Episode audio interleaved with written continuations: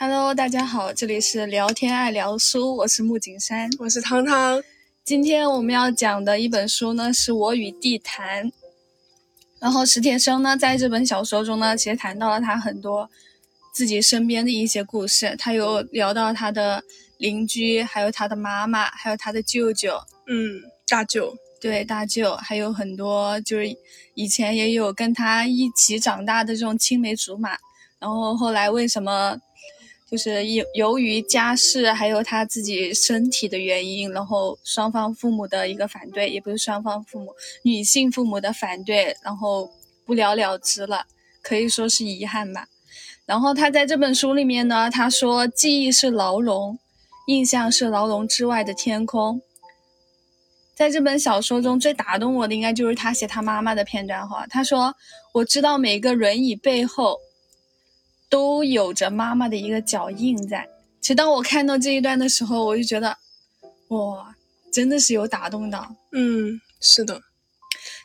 就你能想象吗？就是每一个地方，他的妈妈都是有去走过，因为怕他想不开。我之前看一个访谈的时候，我也看到了，就是说，他好像是之前由于这个事情，二十一岁就残疾了嘛。他他是有一有过一段期间的这种。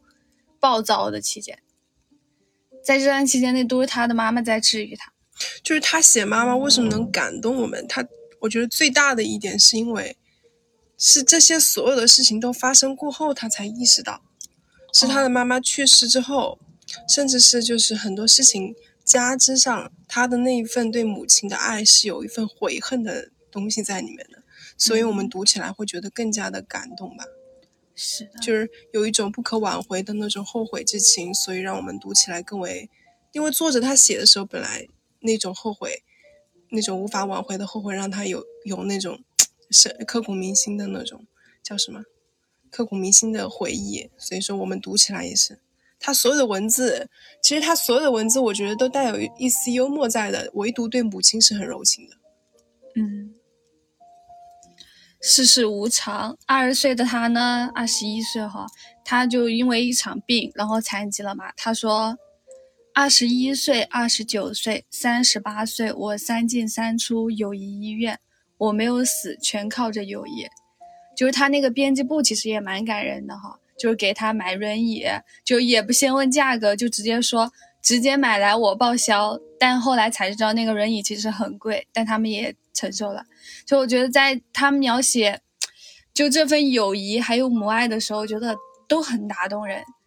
就他母亲虽然虽然已经去世了，但也是在告诉我们，就是我们更应该珍惜眼前的一些美好，亲情、友谊，就等等等等。对，他也好，嗯，文中也有讲到过，他说，如果没有痛苦，快乐算什么呢？也差不多，就有很多这种对比的话，就是如果说没有经历这些东西，我都不会去感知到这一份这一份快乐或这一份嗯亲情友情来是那么多是那么的来自来之不易吧那种感觉。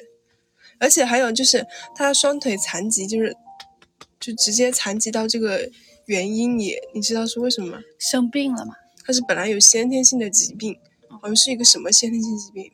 哦，我也不是记得很不是很清楚。然后他那时候去农场，因为那时候的政策就是下乡，嗯，就是青年下乡嘛，然后就天天在那个很阴冷的地方生活，然后做苦力。有一天就是下暴雨，特别大的雨，他在路上就是被这个暴雨，也是之前有很多，嗯，就是什么积电吧，很累了，然后突然就给他砸那啥了，砸晕了还是怎么？然后后来双腿就残疾了。先天性好像是有先天性疾病的。然后小说中废旧的古园便是地坛。这本书就是它，它取名叫我与地坛。其实我很多时候觉得是这个地坛，它最后在文章的最后，他写到说，这个地坛他很久不去了，对吧？你有没有印象？他说这个地坛我很久不去了，一是因为那个地方已经。变了很很多。第二个原因就是因为也离得很远，但他那那句话我还是很感动。他说：“地坛真的是一个地方吗？”后来我发现地坛在我心中了。其实我觉得这个地方它寄托了他他太多的精神的精神上面的那些世界。所以说，地坛它已经不再是一个现实中存在的必须要固有的一个地地方了，那已经是他的精神世界了。所以说，嗯，与其说这个这个东西叫做我与地坛，叫倒不如说是一个，就像你的名字取得很好，是一个我与我精神世界的和解这种感觉。这个地方它有或没有都无所谓了，它已经变成了对他之他在文章的结尾也不说了一句吗？他说地毯在我。对，是的。然后呢，在那个那个那个地坛，它就是一个小公园嘛，也是一个那种废旧的古园。那里有念着歌的青年、散步的老年夫妇，以及陪着弱智妹妹的哥哥。他说：“要是有些事我没说，地坛，你别以为我忘了，我什么都没忘。但有些事只适合收藏，不能说，也不能想。”但却不能忘，就像邮票，有些用于寄信的，有些仅仅是为了收藏。地坛呢，是一个能为他疗伤的一个地方。他在那里看书，也看别人的生活，然后从中去疗愈自己。你有这种属于你自己的地毯吗？打了双引号。秘密基地是吗？或者说一个让自己心情能够开阔一点的地方？我的床。你的床，就是我会有一个仪式感，因为也是之前叫什么失眠带来的痛苦吧。就是我我发现，就是我我现在就给自己设定，只要我上床了，把这个帘子一拉，外面什么世界都与我无关，无关，就感觉就是我在里面充电那种感觉，我就会给自己建立起这道这道东西来，然后我就会在里面冥想。就是干一些我自己想干的事情。其实我晚上的时间哦，我也喜欢。晚上时间我不喜欢讲话，我也喜欢，就是对吧？因为难得有，我就感觉白天讲了好多话，晚上就是要就是要属于自己的时间，你知道吗？就是刷刷短视频啊，刷各种访谈呀，就是就是我就是要刷，不停的刷，把白天没有刷到的今晚都要刷回来。报复性叫什么？报复性娱乐。然后就我觉得我的地毯应该就是书了。就好像从书吧，我我好像也不是什么从小就养成的一个习惯，我是从开始大三考研之后，发现自己能够自律了，然后从大研一开始养成的一个习惯。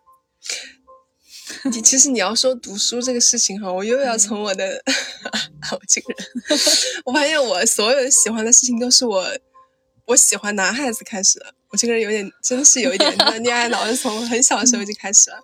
我第一个喜欢的男孩子，他喜欢弹吉他，于是我弹了吉他，然后后来也慢慢喜欢上了音乐。第二个喜欢的男孩子，他喜欢读书，他每次就喜欢，就是别人都拿着手机玩儿上课，他就天天拿一本书在那读，什么明朝那些事，什么乔布斯什么东西。然后我也为了就是为了追上他的精神世界，我在想他到底在想什么，我也去开始读书。但是我发现这些事情，它已经成为我生命中的。就是刻下了烙印，就是那些人都已经忘了，但这些事情还伴随着我。所以，爱是能让你有动力、能成长的，是吧？嗯，应该可以这么说吧。但是过程是会让你焦虑的，是吧？过程会让我焦虑，不记得了，那些焦虑都不记得了。那你叫什么？那就是你那个年纪段的这种，这种爱的给你的力量是积极的，但我觉得现在有一点消极。我觉得并不并不一定，那是因为我回头想了这些事情，我觉得哦，有给我那个什么，哦，就是那个那句话怎么说？就是如果你沉浸于现在的痛苦，你就把它拉长来看，回回回望一看，都是那个什么。其实书中呢也有很多景物描写呢，其实是很生动的，还有他自己对于生死的一些看法呀，还有人生命运的看法，我觉得他把命运真的是看得透透的了，也也写的很棒。呃，如果你喜欢读书写作的话呢，我觉得它里面好多东西是可以去模仿的，然后就也会给你带来一样不一样的收获。就就还有一点就是他写人生，你刚刚说他把人生看得透透了这句话，嗯，我发现在他的书里面和我读到了很多书里面有类似的观点，包括我自己也是这么想的。我们之前播客有谈到过，他说人生本就无意义，为什么要去追寻这个意义？真正的意义就在于你每天当下的过程，所以说要注重你当下的那一份心绪，或者说那一份感受生活。他在书里面也有提到过这个事情。其实他有一句话，我觉得特别感动。他说的是：“他说一个人出生了，这就不再是一个可以辩论的问题。而只是上帝交给他一个事实。嗯上帝在交给他我们这个事实的时候呢，顺便保证了他的结果。所以，死是一件不必急于求成的事，死是一个必然会降临的节日，嗯，是的，哦，我觉得真的是，他居然能把这种东西，我觉得里面是既有命运又有生死。我感觉他就是在，嗯，面对了这么多的困境之后的和自己和解的一种方式。嗯，是的，题目起的很好，自己和解的这种方式。然后，其实我也觉得有时候就跟他一样，就是如果就是在二十一岁的时候，虽然双腿残疾了，但我觉得我的注意力并不真的是不能一直在自己的双腿身上。我可以去地坛看看其他人的生活，就把自己的转注意力哎，就转移一下。我觉得这是我在书中我也能看到他的一个很积极的一面。就我们不是故事的主角又怎样呢？对，就是比如说，当我们深陷于自己生活的泥潭的时候，不如捧起一本书来读一读人家的人生。哎呀，你的注意力也就转移了。他可能是地坛，那我们可能是书籍，可能是别的东西，什么都可以。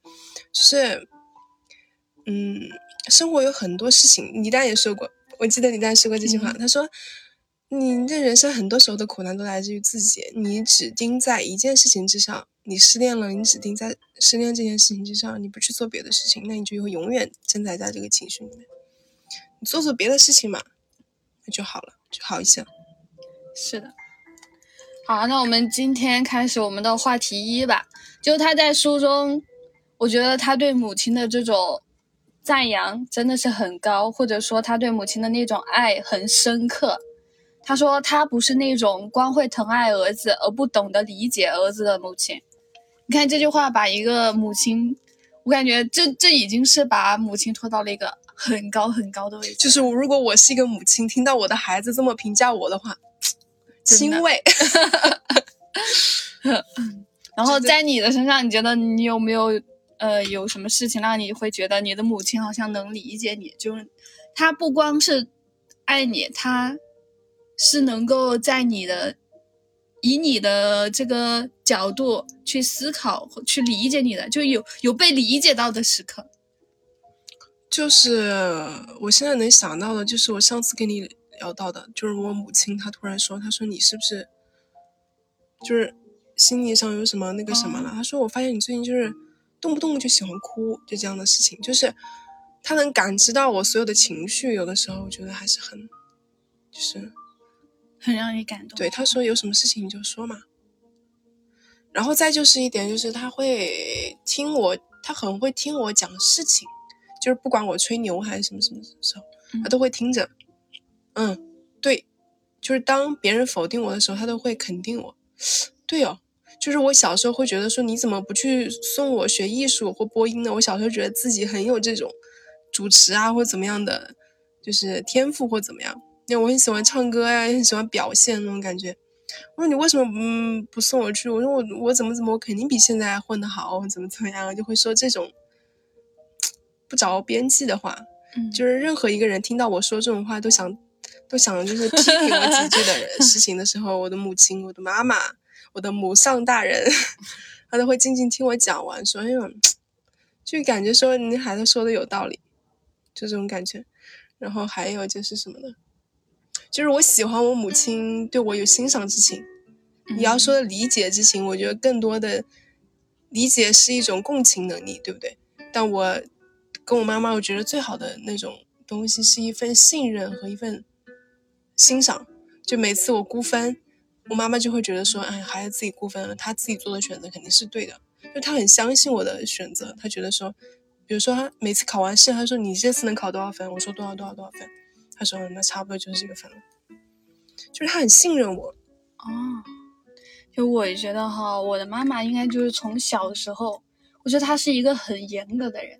就他动不动喜欢打人，那小时候确实我们干的一些事情也确实觉得好像，我想挨打的。我有一个 我有一个很好奇的事情，你是不是你们家挨打最多的人？那我肯定是，那必须得是我。然后就感觉从小的时候就很喜欢打人，然后高中的时候，呃，像差不多高中还有初中，哦，初中也打，高中的时候还有上大学的时候，我妈突然之间说一句话，因当我说了又什么不得体的这种话的时候，我妈，我妈，我害怕我妈来打我，我妈说，我说吓死我，还以为你要打我了，然后我妈说，她说你长这么大了，现在不能打了，就她能够去。这是我觉得这是很好的，虽然我我觉得我小时候虽然挨了很多打哈，但我并不会觉得这些打对他产生什么什么邪恶的这种想法，就恨他什么的，我不会，因为我觉得确实人人就好像做错了事情，那你打那是应该的，就是我知道，就是你回回想起来是吗？或者说 也长大了回想起来，你当时要是这么想的。我不信，绝不可能。当时就是把门关上，哼，气死我了！我再也不跟你玩，我要离家出走，写封信。嗯，那肯定是。但我现在就觉得这一切，我觉得很恰当，做的很棒。不知道为什么，可能是现在觉得自己成长的道路，我觉得是是我所期盼的这种感觉。然后就是考研的时候，我爸就老喜欢问我，他说：“你有没有信心考上嘛？”他说到时候别考不上，浪费这么多时间。我妈就会在那里拍他几下，说这种话就不要说了。这种就身为，就他能那一刻我就 get 到了，他懂我。就这种时刻为什么要去说这种话呢？然后还有在我，其实我觉得我考研的时候考的成绩，确确实我是在我出乎意料之外的，但我还是没有上我的目标院校。然后我最后就不得不调剂，然后调剂的时候我好焦虑，好焦虑，几乎就是天天就在那里。好难受，然后我妈也看出来了，我妈就说：“你赶快忙完这些，赶快去旅游，自己去旅游，我给你出钱。”就我妈那一刻，我又觉得我妈好像是理解我的，嗯，你懂吗？虽然后面我说我要去旅游，我妈没有给我钱，但最最起码在那一刻我难受的时候，她是给到了我安慰的。就是你有没有那种时候，就是自己很心急，或者是觉得这个事哎呀不得了的时候，突然有人。突然有人替你着急了，你就会觉得哎，没什么。你替我着急了，我就不急了。你会不会有这个时候？没有，我妈不会替我着急。我还有那种时候，就比如说，我觉得这个事情是天大的事情，哎，我我身边的人都觉得没什么，哎，那个时候我也觉得，哎，好像也没什么。我跟你说，我就是你那种身边人，我就再天大的事情，在我看来，我不会把它。就比如说你，你刚才说考研这个事情，我当时查成绩查的整个人要焦虑死，就是怎么查都查不出来。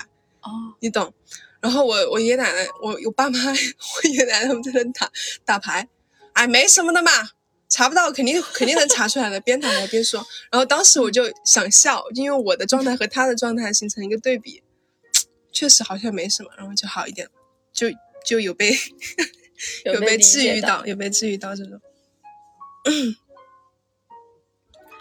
好，那我们开始下一个话题哈。就他在书中用四季写了很多的，我觉得很美的句子。在看那个以心心绪，他就说心情去对应四季的时候，都看得有点想笑。他说：“说夏天情人们应该在这个季节里失恋，不然似乎对不起爱情。”我看这句话我就好想笑。我觉得他他的这些对于这种四季的描写都写得很好啊。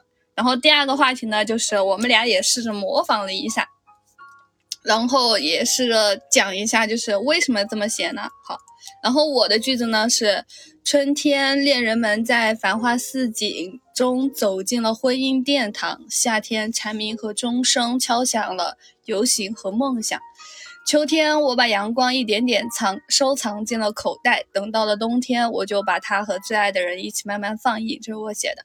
为什么我写春天的时候，我写的是进入婚姻殿堂呢？因为在春天的时候，正好去，呃，去玩了一个地方，然后在这种四季如茵的这种地方，就绿草如茵哈，就是很美的一个环境中，我看到了好多人开始步入婚姻的殿堂了，包括我。可能最近的发小也要结婚了，我要去给他当伴娘去。我就发现春天好像一切都很美好的样子。然后夏天呢，我写的是蝉鸣和钟声敲响了游行和梦想。夏天给我的感觉就是热嘛，然后还有蝉鸣的声音，然后就是钟声，我不晓得为什么，就是在夏天的时候，每次听到钟声的时候，都就会觉得好舒服，这是夏天带给我的一个记忆点。然后，然后还有夏天的时候，就感觉汗水应该跟在路上是很搭配的，知道吗？我一想到汗，想到夏天就想到了汗水，然后又想到了在路上，在路上的话，我就觉得就有一种那种想起了那种许巍的那种蓝莲花的感觉，对吧？就是一定要去在路上，这就是青春，这就是梦想呀。然后秋天。不知道为什么，在我的记忆里面，秋天给我的印象不是很深，只有落叶跟，就是落叶枯黄的感觉。所以我就想的是，落叶的话，就是秋天的话，雨呃阳光也很少，雨水比较多嘛。然后就想想的是，阳光可能会很珍贵，所以就写的是阳光一点点藏进了口袋。到了冬天呢，想一些栗子是吧？然后奶茶都很温暖。我觉得这时候再更温暖的就是有一个爱你的人在你身边。这样就会更温暖，然后我就把这个句子给想成了，然后就写了一下。大家也可以试着把自己生活中的这种记忆点融入到这种四季中，也可以试着慢慢的写一下。就写的好写不好，其实都是自己的一个进步嘛。就尝试了才知道自己的写的好不好嘛。好，你开始。我觉得你写的像幅童话，真的有点童话感。我就是因为你要我写春夏秋冬时间的这种更替，我想到的东西就是我们目前所看到的嘛。因为我们学校的春天的落叶非常的漂亮，但我最大的一个感悟就是，我觉得春天的落叶和秋天的落叶给我两种很截然不同的感觉。就是有时候我走走在校园里面，然后我发现一对情侣或者说朋友从那条路走过去，洒满了阳光。然后这时候落叶又下来，我心里就会有一句话，那句话就是，我就觉得，哇，你们真的活在一个好美好的世界，你们现在正是一个好时候，就会给我这种感觉。然后我就由此写出了这样四句话：春天的叶子凋落是为了新生的希望，夏天的叶子绿意盎然。盎然，盎然，绿意盎盎然，持续吸收着阳光的炙热。秋天的叶子为了庆祝丰收，下起了自己的浪漫。冬天的叶子在土壤土壤中无言生长，表达着缓慢而坚定的决心。好，那这个仿仿写句子就到此结束了。然后你们也可以试着仿写一下哟，我觉得它。这种春夏秋冬确实已经算一个很入门的一个级别了，可以试着试一下。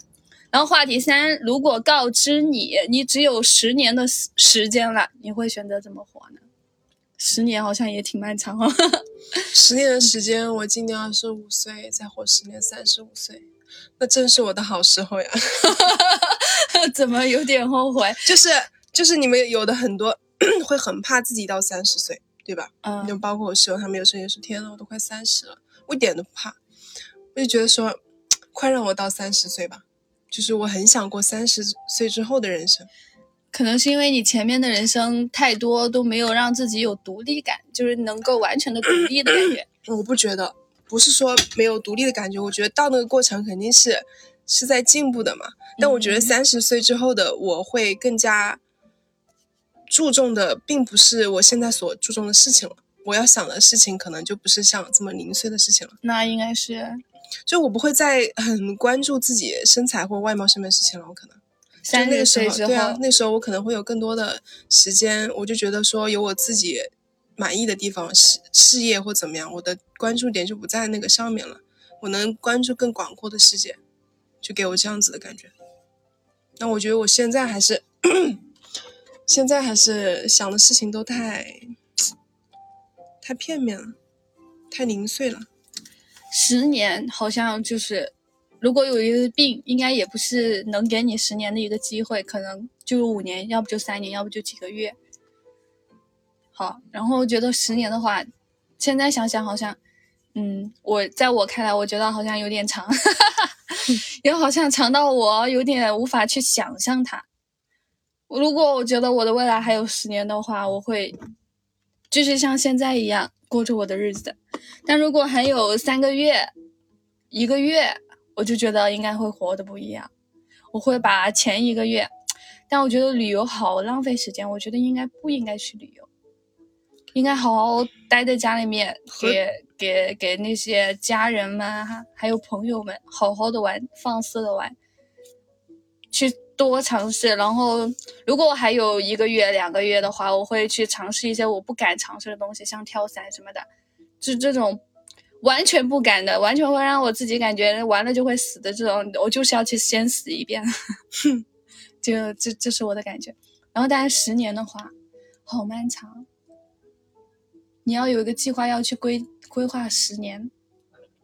我会选择的是，该怎么活就怎么活，把它当成我以后一定会活到的年纪去活。就是无非生命就是想要活出自己的丰富性，我觉得就是这样。不要去，去就什么，限制自己，坐地为牢这种东西。嗯。然后话题是，你们也可以想象，如果你们有一个月、三个月、五年、十年的时候，你们会怎么样？这些事真的都很难去想象。就有人就会好奇，就如果身边有人死亡了，他们的好奇的都是，哦，这个人死了。但不会去想到为什么我没有死，嗯，就所所以从今天开始每天想一件事情，不要想太丧气了。有 人想一件事情啊，我今天活得怎么样？我明天能不能死掉了？嗯，好，话题四，书中说人真正的名字是欲望，消灭人性的最有效的方法呢，就是消灭欲望，你怎么看呢？消灭人性最有效的方法，就是消灭欲望。其实我觉得“欲望”这个词，啊，我们先来举个例子吧，好吧？就来看一下欲望跟渴望它们的区别到底在哪里。好，这是我自己写的一个例子。好，我也不知道好不好，就是随便吧，反正言简意赅。小时候呢，看到别的小朋友呢手上有一支笔或者一个很漂亮的本子呢，我也会想要；而看到别人考那么高的分呢，就好像没有那么强的好胜心。反正我是这样子，作为平凡普通的一员，我是这样子。然后，但是如果谁谁谁刺激你一下，他说：“哎，你居然没有他考的高。”他说：“你不可能考过他。”但这种时候，你的胜胜负欲就会激起来。那第一个。第一个呢，就是你由于是你内心真的渴望想要要的这种东西叫渴望，但最后一种呢，由于外界的刺激诱发你的这种叫做欲望，就是渴望跟欲望的区别。所以欲望就是有个东西刺激你一下，就你看着别人消费，你也好想消费，但这种冲动的欲望可不是一件好事哦。但如果你看一个人很厉害，然后那个人说你不可能比过他，那这种时候的欲望，我就觉得又觉得是一种。很积极的欲望，嗯，因为它会让你有所进步嘛，但可能那个过程你可能会痛苦，或者说由于这个刺激过度，你会导致一些不太合理的这种行为也有可能存在。所以欲望是一个，我觉得欲望不是一个特别好的词吧。欲望，反正我所面临到的最多提到的就是消关于消费的欲望。嗯，就是我发现我大学的时候会过度消费，比如说我这个月我我钱已经花了一千多块钱了，哎，我的生活费可能就两千块钱，但是呢，我现在碰到了我自己喜欢的衣服，需要一千块钱，这喜欢的衣服需要一千块钱把它买下来，我当时就会犹豫，好贵哦，我要不要买呢？但这个衣服真的好喜欢啊，啊，我就会买，我就会这一个月就就没有钱了，就没有生没有生活费了，我都会把这个买下来。然后等下个月再去补这个窟窿，这种东西来回转来回转，就会把这个窟窿越转越大，就叫做过度消费。这种过度的欲望就会让自己陷入一种，就陷入一种很很不好的情绪之中。你永远都会觉得说，哎呀，我以后肯定会有办法的。但是你会发现以后也会有他他当时的事情，对，所以你没有办法，就是用，就是说欲望这个东西，它肯定是好的呀。但是你就是不能过度，过犹不及吧？你就要把握一下这个度，我觉得是这个样子。我我学到的关于消费上面的事情，少用花呗，就是不用花呗，最好是不要觉得你以后能够填不上，以后有会有以后的欲望。现在的欲望如果说不能实现的话，那就暂时压抑一下好了。我看到的好多，就是对于现代人的一种反思，他们就是说，真的是要克制欲望。人的欲望其实会给他们带来很多的困境，例如，就刚刚我们讲的消费也是一个例子嘛，还有很多其他的欲望，像，像如果你特别特别的想要去竞选。竞选一个什么班干或者什么东西，但这时候你会去慢慢的去讨好，就会让你形成一种你可能自己也不想要的性格。我觉得这也是一种，嗯。然后，但是这个事情我跟你有另外的看法，因为我觉得说这是一种争取。我觉得欲望是你就是叫什么君子之财取取之有方，你懂这个意思吗？如果你什么都不去争取，这个事情我就摆在那个地方，那是我不作为，我没有采取正当的手段去做。但争取应该是靠能力，而不是去靠你靠什么能力行为？你肯定是靠自身的能力呀。你靠什么能力？你靠你的学习成绩，你靠你自己的发表论文，这种就是能力呀。为什么要去靠言语的这种阿谀奉承呢？我不觉得是阿谀奉承啊。嗯，你为什么要把这个东西当做是一种阿谀奉承？因为我讲的那我问你，人际关系，人际关系算不算能力？我说的是讨好，你不要对这个词这么敏感。咱我没有说你，我问你，我说的是讨好。那那我问你，什么叫讨好？讨好就是阿谀奉承呀。阿谀奉承，你把它具具体定一个意。就是呃，如果我很想要去，就现在大学生或者说好多人都面临的一个问题啊，就是如果我想要去。呃，竞选一个班干部，我要首先去跟辅导员打好交道，给他买一点吃的呀，或者什么东西呀，这种就是阿谀奉承啊，拍马屁呀。就是，而且我觉得以前不是有很多人，就是有一个辩论的话题，说你以后会不会变成自己讨厌的人？就我们可能，呃，为了这种上下级的关系，就是会发生这种，嗯，做着自己不愿意的事情。或者在以前看来是我们觉得是我不可能成为这种人，或者说你就像以前那种打小报告的人，我们可能平常都会讨厌这种人。嗯，那那我们看到那种阿谀奉承的人，我们也会去讨厌这种人。但是后来呢，就会慢慢的，呃，发现你会慢慢的变成这种人的时候，我就觉得这种，呃，刚刚是我们是围绕的欲望这个话题去聊到了这个，这就会激起你一些负面的欲望。我觉得这种欲望是。它比你用正当的形式去采取的这种方式是不一样的。就是在我在我看来，我的我的性格里面一直都是一种就是讨好型。不是，我不是说讨好型这个事情。哦，我说的是我的性格里面的一般都是被动的东西。关于竞争这方面的事情，我从来都是采于被动的角色，我从来没有努力去争取过什么东西。就是在我的性格里面是这个样子的，而且我我也觉得说，哎呀。就是努力去争取这个事情，好像不太好看，弄得那个叫什么张牙啊五爪的那个样子不好看。但我后来发现，争取为什么会不好看呢？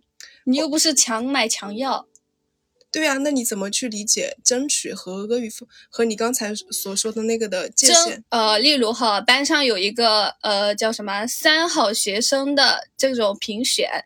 你呢都符合条件，所以你去争取，这叫争取，因为你是符合条件的人。尽管这个你觉得好，这样三好学生的人好多，也有比你厉害的，但你会去争取这个角色，这叫争取。嗯，对啊。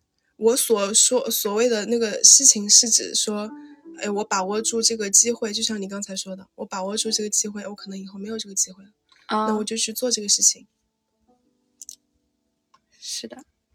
我觉得就是在人性里面，就是在我的里面，很多时候女性的竞争这个东西，在女性里面它不是一个为人所称称赞称赞的一个事情，但在男性里面，他这种竞争是从小就有的，就把是一个很正常化的一个事情。在我看来，我觉得说，嗯。就是我有这个目标，我想要成为这个东西，我努力去把它达成。这个东西是我的一种进步，在我看来是这个样子。比起我的不作为，作为是一种进步。是的。所以我们有时候呢，其实，在欲望其实提起的时候呢，我觉得会不会是我们没有注意到，我们身边其实我们已经拥有过很多东西呢？就例如我们有消费欲望的时候，我们是不是要看一下，你是否有真的是有这个需求，或者说，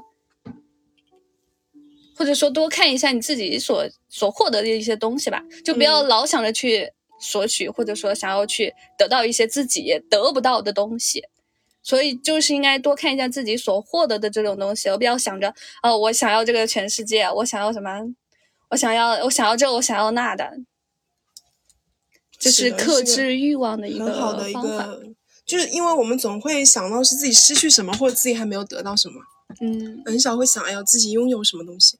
你现在说出几个你自己觉得就是拥有会很幸福的事情，就是你自己现在拥有让自己很幸福的事情，说三个就可以。三个是吧？嗯，第一个就是成功毕业，快毕业，快毕业。不，我说你现在拥有，不是说还没有达到的事情，哦拥就是有的你自己现在拥有，不是说你的愿望。哦，我觉得拥有的，我觉得我的亲亲情这一份拥有的，我觉得拥有的很棒，嗯，继续。这也算一个哈。嗯，对对对，然后第二个呢，就是我对我自己所拥有的这些知识，或者说没有拥有的东西，我都是觉得恰到好处。因为没有拥有的，我会慢慢的去，去去去去去获取，就是去慢慢的阅读、去浏览、去经历。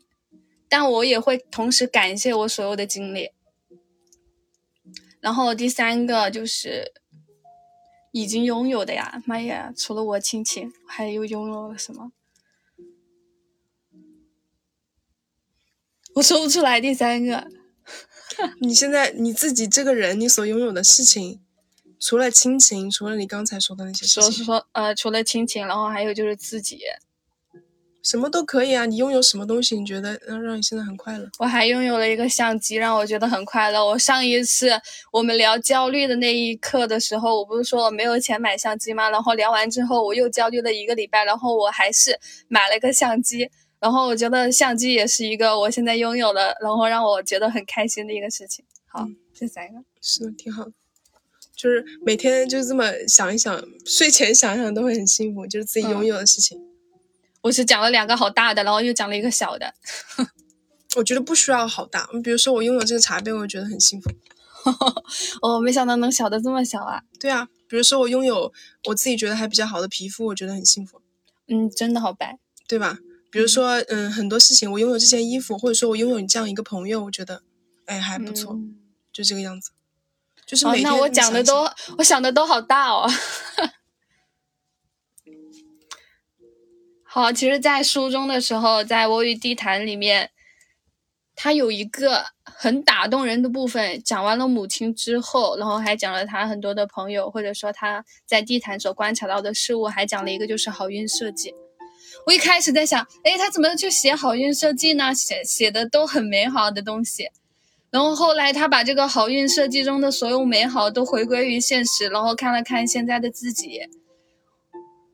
他他他没有，他之前写的时候会有一种哎呀好惋惜、好好不公、好愤怒的感觉，但最后他又和解了，你知道吗？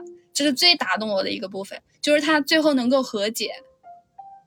嗯，所以我觉得好运设计这一部分是看这本书的时候最推荐你们看的一个部分。就是让我有一一一种感悟，就是包括我看那部电影的时候，就是叫什么冯小刚拍的那部那部电影，冯就是那个郑恺的老婆演的那个芳华对哦芳华芳华那部电影里面有说过说，最不被善待的人最能识得善良，就是在那部电影片里面，那个男主角叫什么？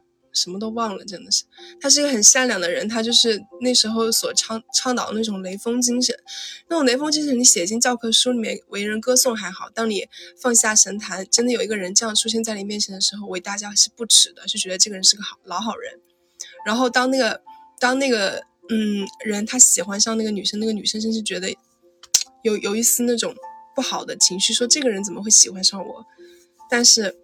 但是在这样的一个世界里面，那个女孩子她是最不被善待的人，她才能最去拾得这一份美好。就是人性，你在一定程度上，你不能说好坏吧，但是没有办法，在一定程度上就是它就是有劣性的。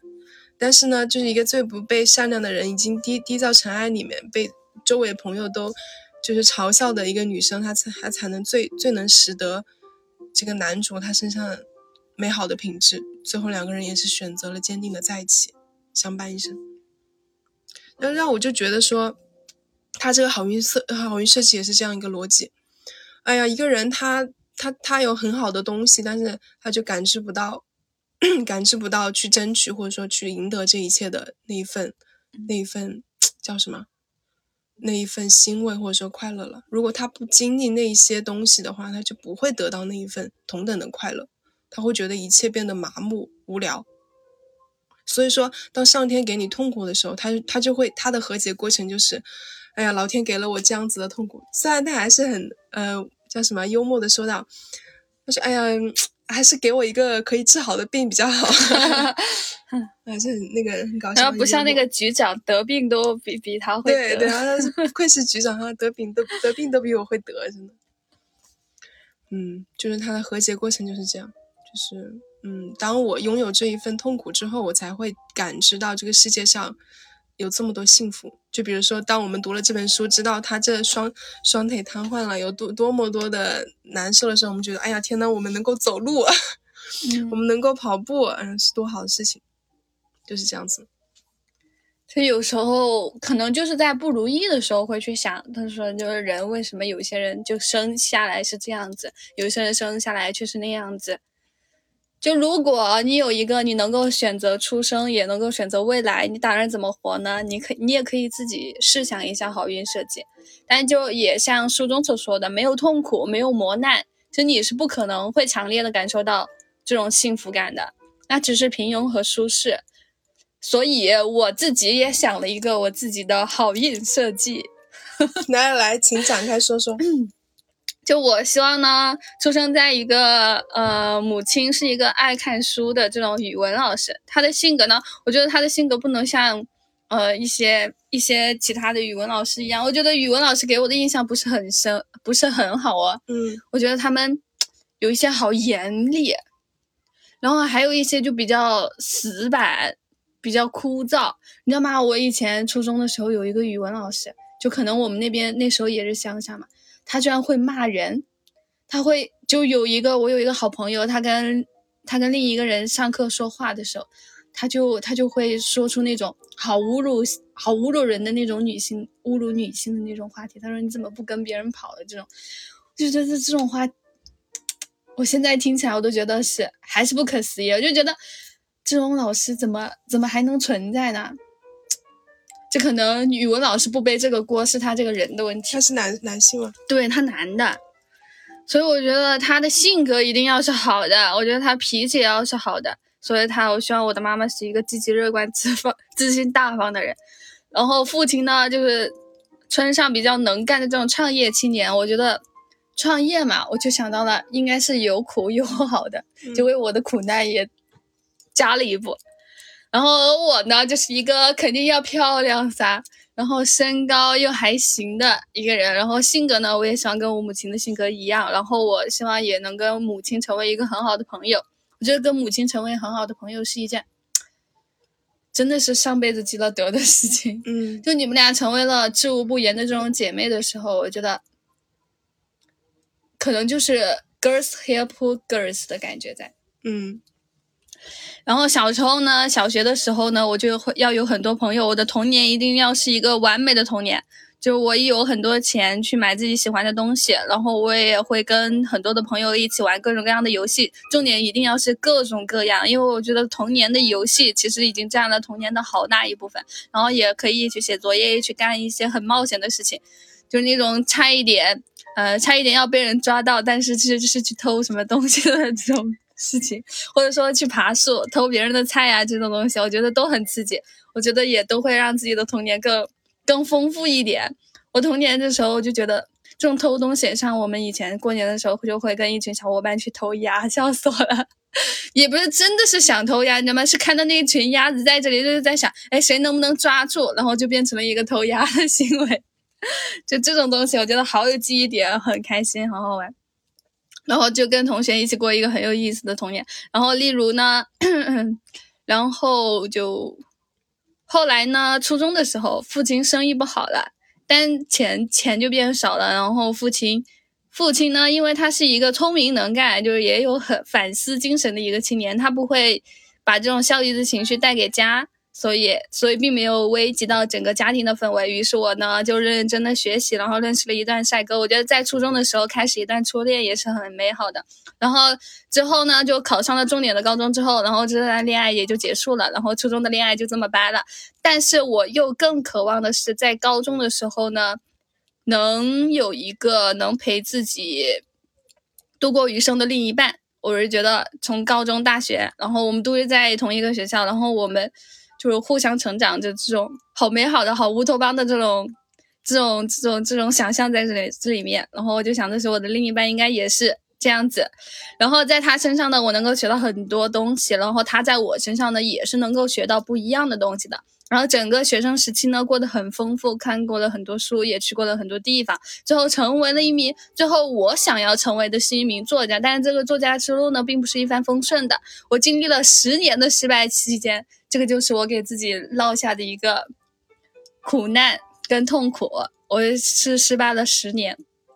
但我后来呢，还是没有放弃。后来我有了小孩，父母也慢慢变老，然后他们就也就慢慢的成为了我故事里面的主人公。我开始慢慢的写书，能够发书了，然后有了一点点的名气，孩子也慢慢长大了。这是我自己想的一个好运设计。